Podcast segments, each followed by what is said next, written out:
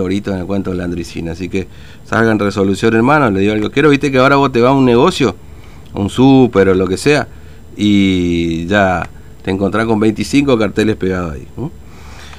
Bueno, eh, ahí está. ¿eh? Este es el incremento de lo que tenemos para contarles en este comienzo de, de, semana ya, ¿no?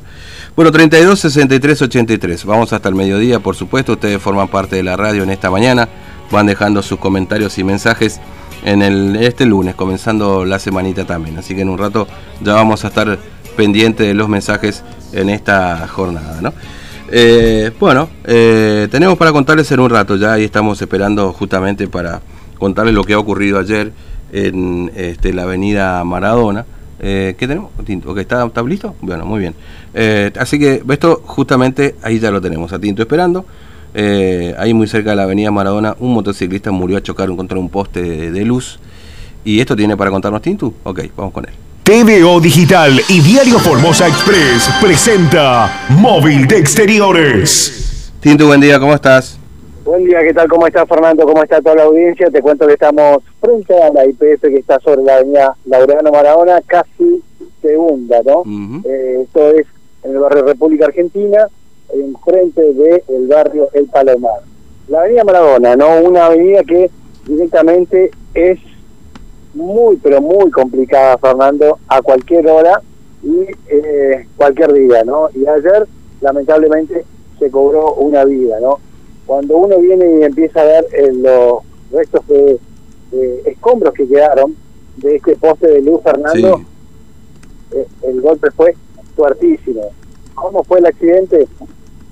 Una camioneta 350 mm. venía circulando eh, por la avenida Maradona y sí. el motociclista venía detrás de esa camioneta.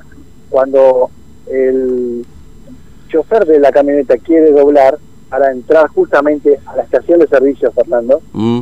eh, el, el, motociclista no, no, no, se percata de eso y entonces cuando ve que empieza a, a, a cerrarle eh, el camino, ahí se da cuenta que eh, tiene que hacer una maniobra eh, totalmente diferente, ¿no? Y ahí es cuando eh, acelera y termina chocando este poste, Fernando. Mm. Lamentable, ¿no? Qué tremendo. Que, eh, directamente muchos hablan de que murieron al instante, ¿no? Es lamentable, pero es decir, por el impacto, Fernando. Prácticamente rompió el, eh, las parolas, Fernando, cayó las parolas que tenía, y son nuestros postes de luz que tiene cemento en la base y después son todo de hierro, ¿no? Imagínate el, el golpe que tuvo que darse, ¿no? y bueno, lamentablemente esto fue lo que ocurrió y bueno, eh, hay, hay algunas cuestiones que, que acá se tienen que empezar a ver, ¿no?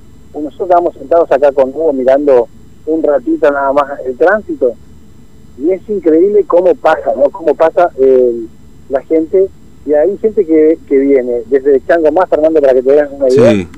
y quiere doblar para para meterse en... No, es, es, mira, yo te digo porque uno circula por ahí, Tinto, vos también seguramente por esa zona, eh, con la historia de lo tenés comercios a los dos costados de la avenida Maradona. De un lado, bueno, vos tenés ahí muy cerca dos empresas de, de, de construcción, digamos, que venden material de construcción, está la estación de servicio, etcétera, digamos, se complica bastante todo esto, ¿no? Exactamente, Fernando, es muy complicado. Y vos querés hacer esta maniobra, si vos venís echando más, de doblar, tenés que mirar tú, justamente. Eh, eh, ¿Me permitís un ratito? Porque este tengo una entrevista eh, y que puedo hacerla ahora nomás porque vos sabés que con ah, los dale, funcionarios dale. después, bueno, cuando entran al Consejo COVID no se puede. Bueno, está en línea con nosotros el subsecretario de Defensa al Consumidor de la provincia, el arquitecto Edgar Pérez. Eh, arquitecto Pérez, ¿cómo le va? Buen día, Fernando lo saluda, ¿cómo anda? ¿Qué tal? Muy buenos días. Buenos días para la audiencia del programa. Gracias por atendernos. Bueno, este arquitecto, desde hoy la garrafa cuesta 420 pesos, la de 10 kilos, este, con, con esta resolución de la Secretaría de Energía, ¿es correcto?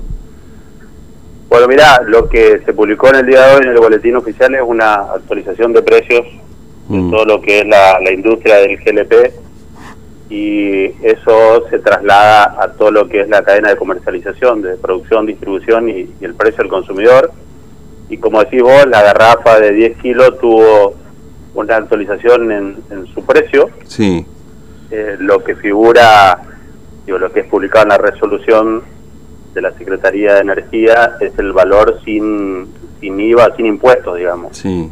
Que para el caso de Formosa tiene un valor de 359,62.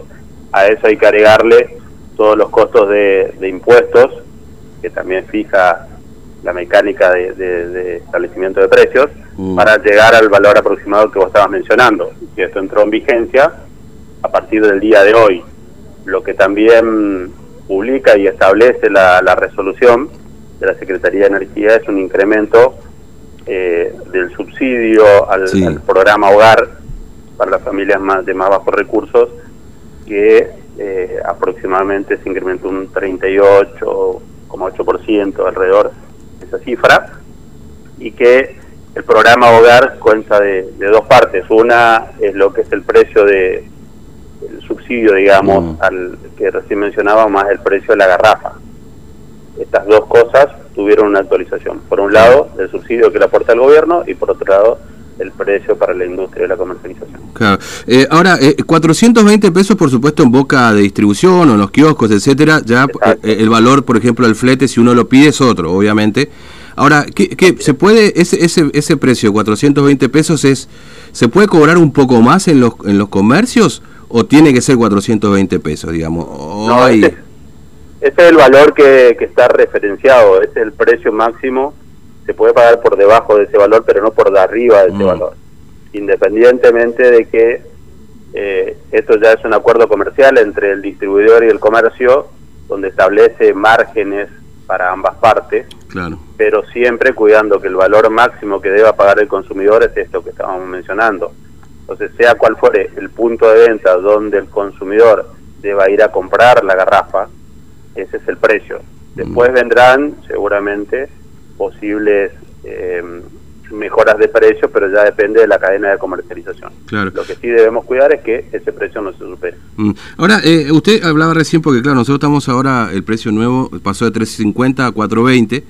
Eh, ¿Cuál es el? Porque hay un 10,5% tiene de IVA, ¿no es cierto? Ya posterior. ¿Y, y, qué más se le suma impositivo, digamos, para llegar a ese 420 hoy? Tienen un valor de, de renta más, más un impuesto que lo define se llama apartamento para el distribuidor, mm. un concepto algo así, que suma estos porcentajes para llegar a este valor final. son valores que siempre se han fijado desde el momento de la regulación del, de los precios del gas envasado. Claro. Eh, eh, ahora, arquitecto Pérez, ¿hay alguna referencia de, de, no sé, mensual del consumo que se tenga de garrafas en Formosa?